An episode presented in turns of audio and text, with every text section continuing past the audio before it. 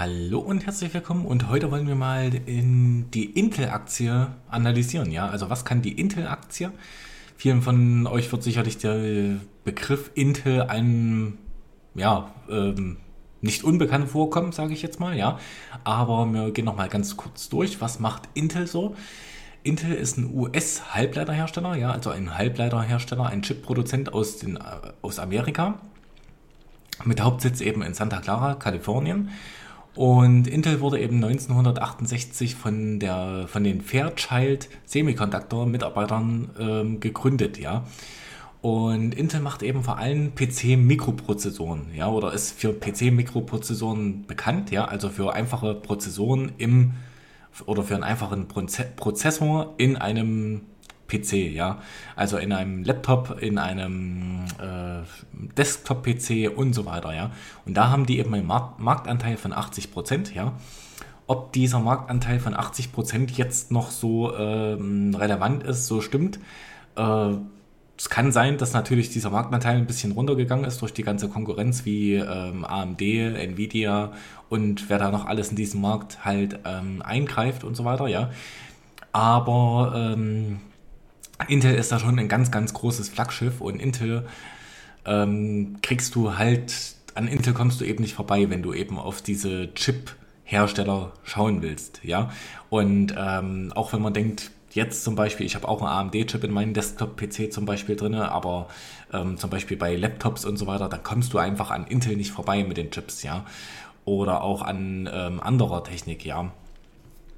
Ähm, Intel ist halt auch sehr im technischen Bereich unterwegs, ja, was jetzt auch so äh, Streaming-Dienste angeht oder Streaming-Technik angeht, ja. Da habe ich jetzt schon äh, Kameras gesehen, die einfach den Hintergrund wegnehmen, wo du keinen in, ähm, ähm, Greenscreen mehr brauchst und so weiter, ja. Ähm, wo die ganze Kamera eigentlich günstiger ist als dieses ganze Zeug, was man eben dafür braucht und so weiter. Ähm, aber eben auch weitere Chips macht natürlich Intel noch, ja. Ähm, Chips für Netzwerkkarten, äh, für die Router, für Autos und so weiter, ja ähm, die eben darin stehen und Intel investiert, wie ich eben schon gesagt hatte, eben auch noch in andere Sachen, wie zum Beispiel ähm, diese Streaming-Technik, ja, oder die Technik äh, eben für die äh, Streamer zu Hause, ja, für die einzelnen Streamer.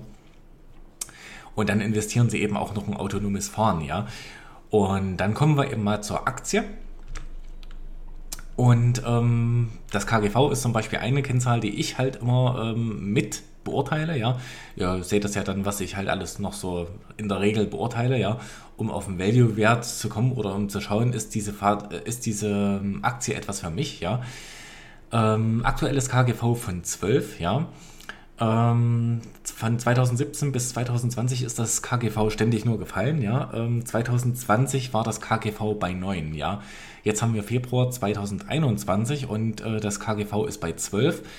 Ähm, ich hatte gedacht, äh, das KGV ist innerhalb der letzten zwei, drei Monate äh, gestiegen eben um plus drei, um den Faktor drei oder um drei Punkte eben, ähm, da die Aktie so stark gestiegen ist.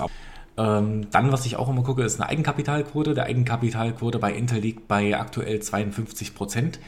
Äh, die Eigenkapitalquote ist von 2014 äh, bis heute mit einer Ausnahme, nämlich mit der Ausnahme von 2018, ständig fallend gewesen, ja. Also, ähm, ja, war die Eigenkapitalquote praktisch 2014, 2015 und so weiter äh, höher als heute. Heute ist eben, wie gesagt, bei äh, 52 Prozent, aber die Eigenkapitalquote ist eben stabil. Und ähm, ja, extrem gut. Also ich gucke immer so auf eine Eigenkapitalquote von mindestens 30 Prozent. Ja, ich würde auch noch 20 Prozent mitgehen. Ja, äh, also wenn sich so eine Aktie in einer Range befindet, die zwischen 20 und 30 Prozent ist, der Eigenkapitalquote, dann ist das auch gerade noch so okay. Und man muss eben gucken, ja, was sagen in, nicht nur was sagt die Eigenkapitalquote, sondern was sagen denn die ganzen. Man muss sich das große Bild angucken der Aktie und dann entscheiden, ja, ähm, kaufe ich die Aktie oder nicht. Ja.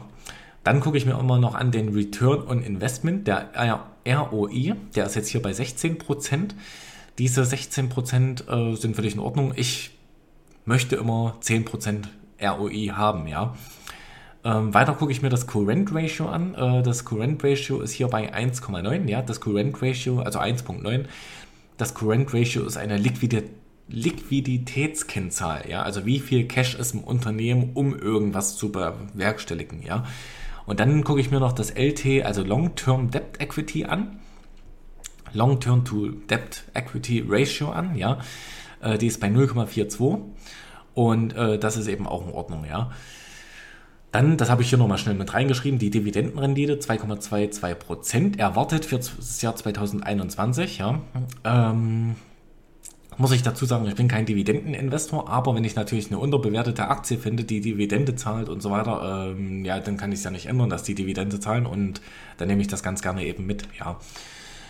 Und dann schauen wir mal auf die Kurse, die schaue ich mir ne-, nämlich auch immer an.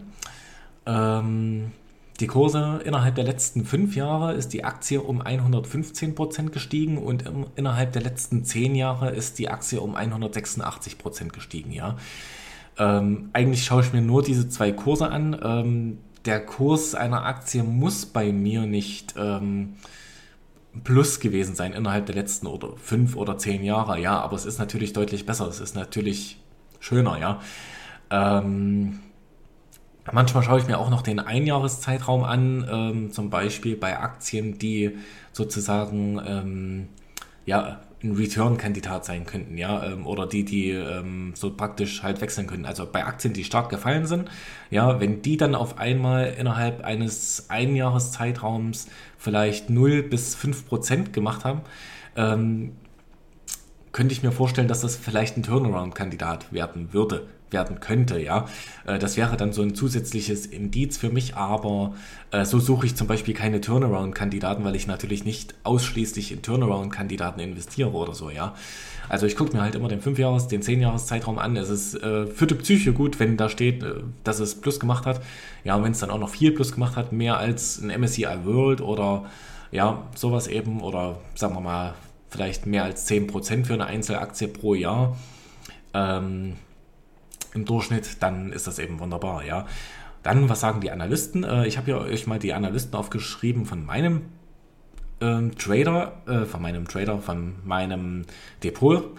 Ähm, 40 Analysten. Ja, man kann ja also bei Trade für Public kann, kann man halt immer reingehen in die einzelne Aktie und kann sich die Analysten angucken. Und hier stand eben 40 Analysten. Ähm, kaufen sagen 33%, halten sagen 43% und verkaufen 25%. Dann ähm, habe ich aber gesehen, bei finanzen.net ist das, glaube ich, für die Aktie mehr mit Halten eingestuft, ja. Ähm, also auch mehr in die Richtung Halten. Hier ist es auch so zwischen Halten und ja, eigentlich geht es sogar schon in die Richtung Verkaufen, würde ich das ja interpretieren, ja. Ähm, ja. Dann der niedrigste Kurs waren 33 Euro, also bei dieser Trade Republic, ähm, bei den Analysten dort. Der niedrigste Kurs war ähm, 33 Euro, der von den Analysten eben geschätzt wurde. Ähm, der höchste Kurs 74 Euro, der aktuelle Kurs ist 51 Euro und ähm, ja, der Kurs eben von Finanzen.net äh, im Durchschnitt der, dieser Analysten eben ist 61 Euro. Ja, also hat die äh, Aktie sogar noch Aufwärtspotenzial laut äh, den Analysten von Aktien.net. Ja, ähm, die Probleme dieser Firma. Die Probleme sind halt immer wieder Probleme mit verschiedenen Chips, also mit einem 10 Nanometer Chip, mit äh, 7 Nanometer Chips äh, und zwar äh, vor allen Dingen eben in der Produktion, in der Fertigung. Ja, dass halt diese Auslieferung immer weiter verzögert wird. Ja, das ist eben das Problem. Ähm, weiteres Problem, wenn man das eben so will, ähm, ist eben, dass die Zukunftsaussichten für dieses Unternehmen eben ähm, ja oft als düster beschrieben werden und so weiter und so fort. Ja, das sehe ich halt nicht. Dann ein weiteres Problem ist, ähm, oder nicht ein Problem, aber was ja auch zum Problem werden könnte, äh, ist, dass natürlich sehr viele in diesen Markt hineindrängen. Ja, AMD ist da jetzt ein großer Player geworden. Ja, man muss halt sagen, AMD hat bessere Produkte gemacht, ja, in den letzten fünf, sechs Jahren, ja, aber das kann sich auch schnell wieder wenden, dieses Blatt, ja, dass ein neuer Chip-Hersteller auf einmal dann, ähm, ja, ja, sozusagen hervorkommt und dass dieser neue Chip-Hersteller dann ähm, eben die neue Nummer 1 wird und so weiter, ja. Aber AMD ist längst nicht die Nummer 1 und AMD zum Beispiel, Advanced Micro Devices sind es ja, ähm, diese ja, sind auch längst nicht so profitabel, sind viel, viel volatiler ja, in ihrem Aktienkurs, ähm, ja, haben eben auch noch Probleme äh, mit der Profitabilität und so weiter, ja. Die mussten ja den ganzen Markt auch erstmal durchdringen, ja. Also bis vor fünf, sechs Jahren, ähm, auch bei meinem alten PC und so weiter, da war es undenkbar. Also da war da gab es gar nicht die Frage danach, welchen Chip hast du jetzt drin in, oder welchen Prozessor hast du in deinem PC drin. Also das war immer automatisch Intel. Ja, und heute ist es eher so, dass man schwankt, äh, was hast du für einen ähm, Prozessor drin, ja. Wenn du jetzt viel Geld ausgeben willst und wenn du absolut das Beste haben willst, dann solltest du Intel schon nehmen, ja. Das merke ich auch in der Arbeit äh, mit meinem PC. Ähm, denn ich habe einen AMD-Prozessor, äh, ja, und aber wenn du das halt ähm, ein gutes Produkt haben möchtest, was preis-leistungsmäßig äh, im Rahmen ist, dann nimmst du eben einen AMD-Prozessor, ja. Und ja, diese Firma macht eben 77 Milliarden Umsatz, also da musste ich auch zweimal nochmal recherchieren, aber es ist eben wirklich so, im Jahre 2020 war das jetzt, glaube ich, 77 Milliarden Umsatz gemacht und 20 Milliarden Gewinn nach Steuern, ja, also das ist schon eine extrem hohe Marge, ja, ähm, extrem gut. Und was ist das Fazit dieser Aktienanalyse von Intel jetzt hier? Das Fazit ist, heute wird ein Sparplan ausgeführt, ähm, ja, wo ich eben Intel kaufe, ja.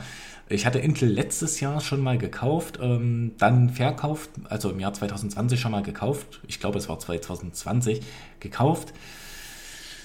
Ähm, dann verkauft mit Gewinn und jetzt kaufe ich diese Aktie eben wieder. Ja, es gab dann nochmal einen Kursrutsch von 20, 25 Prozent. Äh, jetzt kaufe ich diese Aktie wieder. Die Aktie hat sich schon wieder ein bisschen erholt. Ähm, ich kaufe sie jetzt als Value-Aktie. Ja, ähm, ich bin am Aufbau meines oder mit dem Aufbau meines Depots beschäftigt. Also ich kann ein IT-Unternehmen ganz gut gebrauchen. Ja, und vor allen Dingen ein unterbewertetes IT-Unternehmen ist gar nicht so einfach zu finden. Also da kannst du kein Google kaufen, da kannst du kein Facebook kaufen.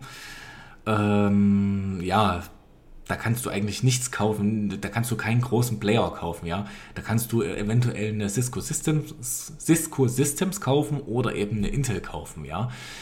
Und ähm, ja, also Intel ist für mich ein Kauf, ein Value-Kauf, ja. Ähm, äh, es kann natürlich auch für jemanden interessant sein, der eben sich denkt, Intel, okay, 80% Mark, äh, 80% Marktanteil, äh, 2,2% Dividendenrendite. Ähm, ich möchte jetzt langfristig natürlich damit ähm, auf steigende Dividenden setzen, ja, und Kursgewinne mitnehmen, ja. Äh, eben da die Aktie eben unterbewertet ist, geht man ja eben davon aus, dass noch äh, Kursgewinne stattfinden müssen, ja. Ähm, ja, weiß ich nicht, wie ein Dividendeninvestor das so sieht. Ja, als Wachstumsaktie ist er definitiv nicht geeignet. Als Dividendenaktie ähm, weiß ich nicht, aber für mich eben deutlich als, als Value-Wert ist es auf jeden Fall ähm, machbar, ja.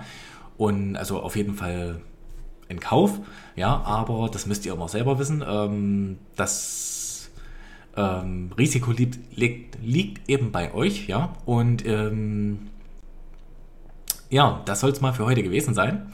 Ich bedanke mich, dass ihr dabei gewesen seid und bis zum nächsten Mal. Tschüss.